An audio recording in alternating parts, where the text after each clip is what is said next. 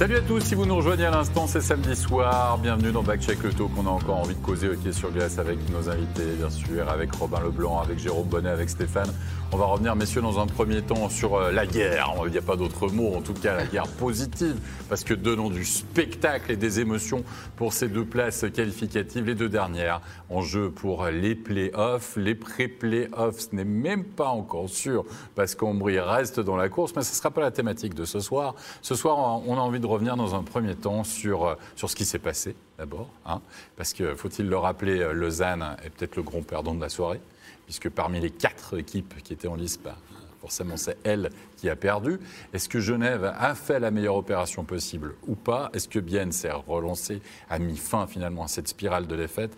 Et puis est-ce que c'est pas Davos, messieurs qui n'aurait pas tiré. Tiens, je regarde Robin, qui connaît un peu la maison davosienne.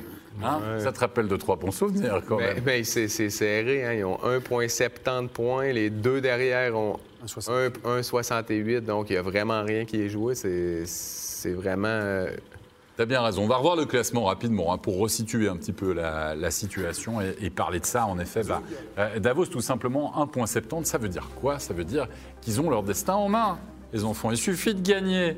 Zog est bien dans leur destin en main et s'ils gagnent, ils ne peuvent pas être dépassé par les deux autres équipes. Exactement. Davos Bienne fait mieux que Lausanne ou Genève. Voilà, c'est aussi simple que ça. Il y a pas. Alors, il faudra arrêter de nous ressortir, euh, je sais pas, Jérôme Le Layus de non, non, mais on regarde pas ce que font les autres parce que on va pas, ça va pas être crédible ou bien. je, pense qu'ils sont un petit peu obligés, hein, d'une manière ou d'une autre, de regarder ce qui se passe. Et encore plus qu'avant, finalement, le, ce qu'il en ressort, c'est toujours la même chose. Il faut baisser la tête et puis, et puis aller au charbon et ressortir avec le maximum de points chaque soir. Bah, tiens, tu parles de points, moyenne de points par match.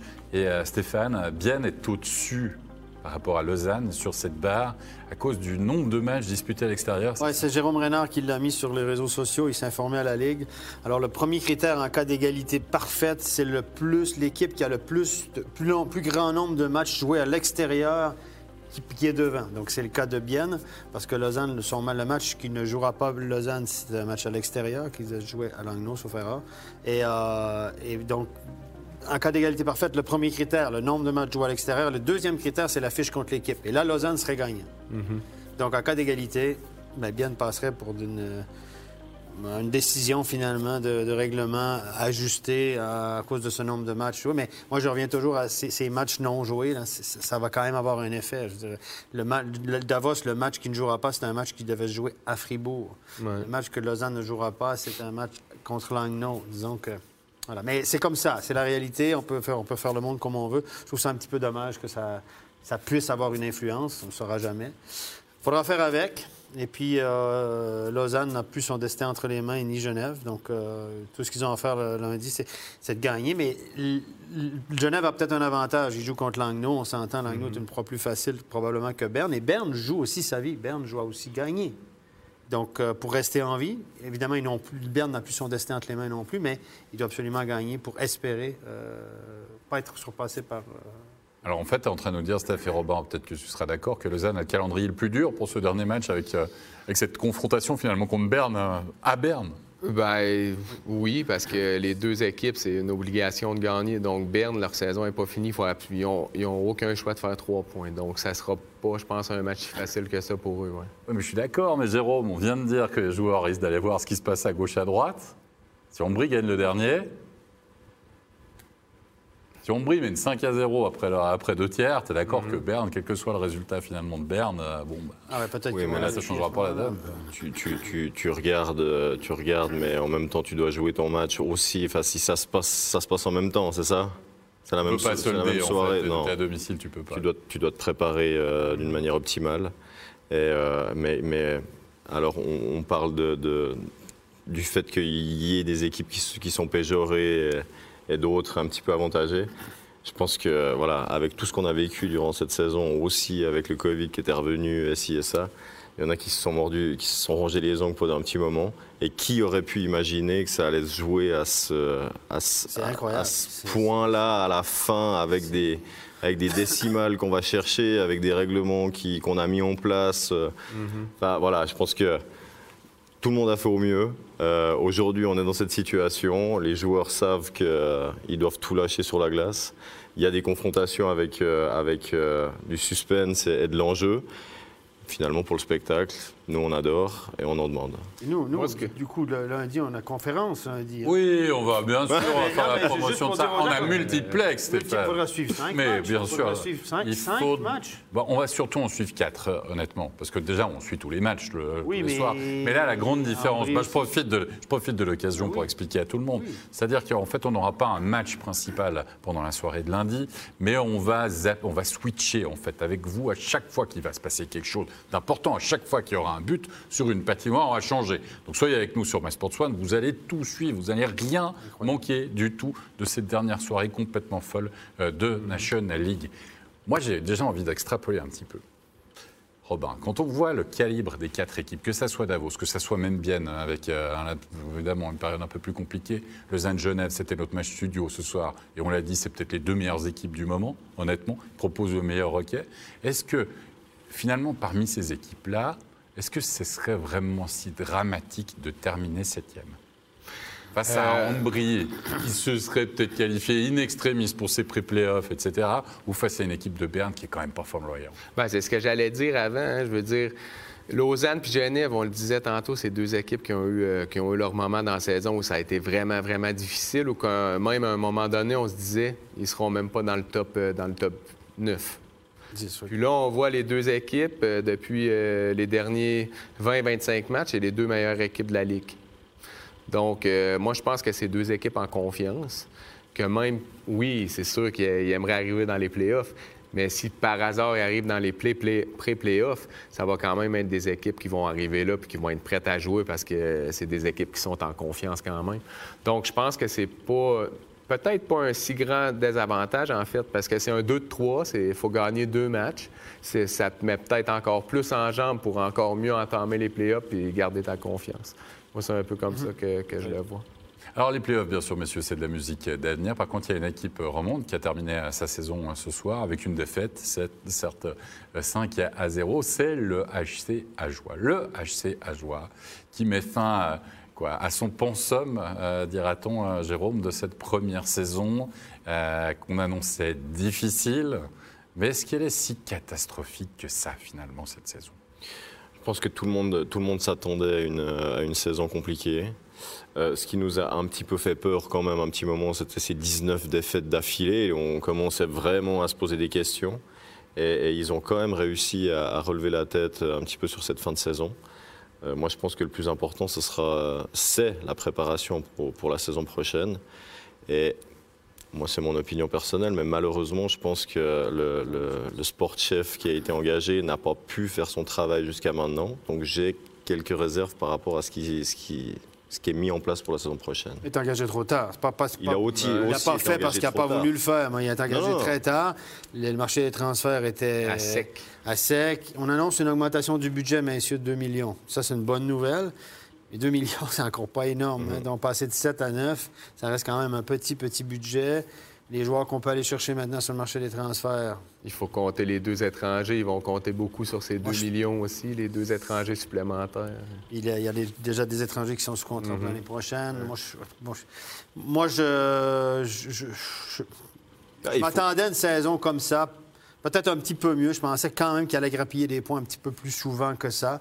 Mais l'écart entre même les matchs qu'ils ont gagnés, si vous regardez les, les expected goals, les tirs au but, on a, on a gagné des matchs en donnant 50 tirs au but, etc. Au bout d'un moment, tu tu peux pas non plus subir, te faire bombarder tout le temps, tout le temps, tout le temps, puis espérer gagner des matchs sur une base régulière. La différence entre la joie et les autres équipes est, est- est tellement grande, sérieusement, sur la glace que ils, ça fait, ils font parfois peine à voir. Je veux dire, on, ne peut rien leur enlever, sauf qu'à un moment donné, ils sont en décalage avec le niveau de la Ligue. Et c'est quand même pas bon pour la Ligue. Oui, ils sont valeureux. Oui, c'est super l'engouement populaire, etc. Mais au bout d'un moment, je, je trouve que la différence est trop grande et c'est dommage. Et puis l'année prochaine, on s'en va vers une saison semblable, peut-être un petit peu mieux. Mais je vois pas vraiment le soleil apparaître à l'horizon. Moi, je vois encore beaucoup de nuages. Je pense qu'il faudra attendre encore deux ans pour peut-être voir de l'embellie du côté d'Ajoie. Et là, il y a la relégation l'année prochaine. Attention, j'espère qu'on va pas s'en aller dans la folie des dépenses. Ça va les guetter, hein? Parce qu'ils vont être menacés de relégation l'année prochaine. On, on le sait déjà. Est-ce qu'on va se lancer dans Ah, on va dépenser de l'argent qu'on n'a pas pour sauver l'équipe, etc. Le bon vieux truc, j'espère pas, mais On verra, messieurs. Peut-être avant de vraiment parler de l'avenir et de la prochaine saison, on va écouter, moi je vous propose le capitaine hein, justement de ce HC Ajoie, Jordan Howard, euh, un autre micro après la, la défaite de ce soir, mais pas pour parler du match de ce soir, mais pour dresser justement avec lui à chaud le bilan de cette première saison pour ce retour en National League. On l'écoute. Quel bilan maintenant global vous tirez de votre euh, première saison en National League? Je dirais que c'était pas facile quand même. Il faut quand même se rendre à l'évidence. En face, il y a des grosses mannschaft, il y a des équipes qui sont rodées, qui sont là depuis un moment, qui ont des joueurs et des moyens différents des nôtres. Et puis, euh, mais je pense que sur les, les 10-15 derniers matchs, on a quand même montré qu'on pouvait un peu rivaliser euh, à ce niveau. Il ne faut pas oublier non plus qu'on a joué avec trois étrangers, voire deux la, plupart de la saison. Euh, les cinq derniers matchs qu'on a fait ici, on a beaucoup de malades, on a beaucoup de gars blessés. C'est pas évident non plus. C'est pas des excuses que je cherche, hein, loin de là. Mais faut, faut, faut- il y, il aura du travail, quoi. Je veux dire, on va essayer de, de tirer le coup l'année prochaine. Qu'est-ce qu'il y aura comme travail particulièrement pour essayer de faire mieux alors l'année prochaine? Ouais, on a un directeur technique qui sera là pour ça, qui va s'occuper de, de faire des transferts, de- d'engager des joueurs qui, qui tiennent la route. Et puis, euh, pas que nos joueurs actuels ne la, ne la tiennent pas, mais de, format Elena, enfin National League. Et je pense que ça sera le, le plus gros travail pour la saison prochaine. Et éventuellement, je ne sais pas si ça sera 6 étrangers ou pas. Si c'est 6 étrangers, il va falloir aussi trouver des étrangers euh, qui, qui seront au niveau si on veut, si on veut pouvoir se, se frayer un chemin dans cette ligue. Merci beaucoup, bonne soirée. C'est un exercice toujours compliqué et périlleux. De toute façon, tu peux pas être trop négatif. Tu es le capitaine de l'équipe, tu es d'accord, tu as traversé ça. Il y a quand même eu un changement d'entraîneur du côté d'Ajoie euh, qui a apporté apparemment un plus au niveau des résultats, en tout cas en fin de saison, en tout cas qui a amené quelque chose. Est-ce que la qualité du jeu proposé, est-ce que la qualité finalement euh, de l'équipe s'est améliorée? Tu parlais, euh, Stéphane, de, la différence, de ce que c'est un bien pour la Ligue ou pas. Moi, je serais... je dirais heureusement qu'il y a eu à joie pour Langnau cette saison. Oui, oui, oui. oui. Ouais, Parce que là, on, on trouve encore des circonstances évidemment atténuantes à Ajoie, le saut. T'as pas pu construire ton équipe. Ah non, mais- Ils l'ont eu au dernier moment, la promotion. Tout tu la prends, tu la prends pas. Oui, tu la prends. Ah oui, ça va être dur. Ils espéraient mieux. Ça, on est d'accord. Ah. Le résultat est clinquant parce qu'en fait, voilà, le mérite, malheureusement, ça ne suffit pas. Il faut avoir une équipe, il faut faire des résultats. Mais franchement, Robin, si je peux ajouter s'il n'y a pas, t'es- Langnau, regarde à combien ils vont finir la saison. là. Mais seulement pour la situation, pour placer les gens dans une situation l'année. Tu prends Ajoie quand ils étaient en Ligue B puis ils sont rentrés dans les playoffs. Ils ont décidé de récompenser tous leurs joueurs pour les forcer à- parce qu'ils voulaient vraiment monter en Ligue A. Donc, ils ont tout signé leur équipe. Donc, ils sont arrivés en Ligue A avec une équipe de Ligue B. À Tloton, Holton, cette année, à Holton, par exemple, je sais qu'il y a beaucoup de joueurs qui ne sont pas re-signés. Donc, ils arrivent dans les playoffs, eux, puis ils n'ont pas peut-être cette motivation supplémentaire de, de monter en Liga parce qu'ils se disent Ah, l'année prochaine, moi, si je monte en Liga, ben, j'ai plus, plus de de contrat. contrat. À Joie, ils ont fait le contraire. Eux, ils ont tous re-signé leurs joueurs pour justement les motiver. Puis après, c'est un peu à double tranchant parce qu'après, ils arrivent cette année avec une équipe de Ligue B, en fait, en Liga. Donc, c'est c'est quand même euh, pas si facile du côté management de bien gérer tous les contrats l'année, justement, avant d'arriver euh, dans la National League. Et Holton, par exemple, ils savent que l'année prochaine, si je ne me trompe pas, leur budget annoncé, c'est déjà 9 millions. Ouais. Et Cloton, selon ce qu'on qu'on dit, ils ont déjà entre 10 et 11 millions de budget en Swiss League. Donc, je pense que la Mannschaft, c'est Cloton qui vraisemblablement devrait y arriver, mais ça de jouer sur la glace. Et, et Cloton ont quand même plus de possibilités d'engager des joueurs. Ouais. C'est plus facile d'attirer des joueurs à Cloton qu'à qu'à- qu'à Ajoie, les Suisses allemands. C'est normal, les raisons de langue, les raisons de, de- de- de- des gens, les gars où ils vivent, etc. Donc, Cloton aura, je pense, s'ils montent un avantage sur Ajoie à ce niveau-là, je pense qu'ils seront peut-être plus près, ils ont plus de joueurs de gabarit ou de niveau de National League qu'Ajoie en avait. Et euh, Bah, premièrement, il y aura t'as- six étrangers, donc s'ils vont chercher quatre étrangers de plus d'un top niveau qui peuvent payer des, des sommes plus astronomiques, c'est plus facile aussi d'attirer des, étran- des étrangers dans, la région Zuri- dans la région zurichoise. Qualité de vie, les écoles privées pour les enfants, les écoles... Il y, a, il y a un paquet de facteurs qui fait que Cloton, à mon avis, aura des avantages qu'Ajoie n'aura pas. Ça, c'est euh, structurellement, ils sont plus à même de, gérer junior. ça. Ils ont le mouvement junior, ils ont- ils ont ont l'expérience quand même euh, par rapport à toutes ces années qu'ils ont déjà fait dans cette ligue. On tombe pas sur n'importe qui. Si c'est eux qui montent, ça va être. Alors, ils vont pas euh, se battre pour être dans les 3-4 premiers, on s'entend, mais ils vont pouvoir régater au niveau supérieur. Donc, effectivement, toi, tu dis qu'ils avaient signé tout le monde. Ça peut être aussi une forme de motivation pour des joueurs qui n'ont pas de contrat euh, pour la saison qui vient, où tu dois te battre aussi hein. pour, ton avenir. Est-ce que c'est mieux Est-ce que c'est pas bien? Je pense que je pense qu'Ajoie avait fait son choix à ce moment-là. Ça a marché pour la promotion et ils se sont peut-être aperçus après coup de dire ah ok, mais là on est un petit peu coincé. Ouais. Ils auraient peut-être dû le prendre un peu plus en amont pour, pour préparer la saison qui va venir. Ils s'y sont pris tard. Ils ont été surpris certainement par le prix que, que les joueurs demandaient. Ils amènent Vauclair, qui ne peut pas forcément directement se mettre à la tâche parce qu'il doit faire le pompier. Ouais, puis le, téléphone, il sonne pas à joie. euh, Peut-être non, non, beaucoup ça va. moins. Une dernière question peut-être par rapport à Ajoie, puisqu'on a parlé de l'entraîneur. Pour l'instant, on ne le connaît pas. hein. Pour la saison prochaine, on a bien compris que Julien Vauclair ne voulait pas faire une Christian Dubé restant. En tout cas, ce n'est pas le souhait. Euh, Est-ce qu'on doit mettre, euh, j'ai envie de dire, désolé de parler comme ça, mais de- beaucoup d'argent sur l'entraîneur, à votre avis?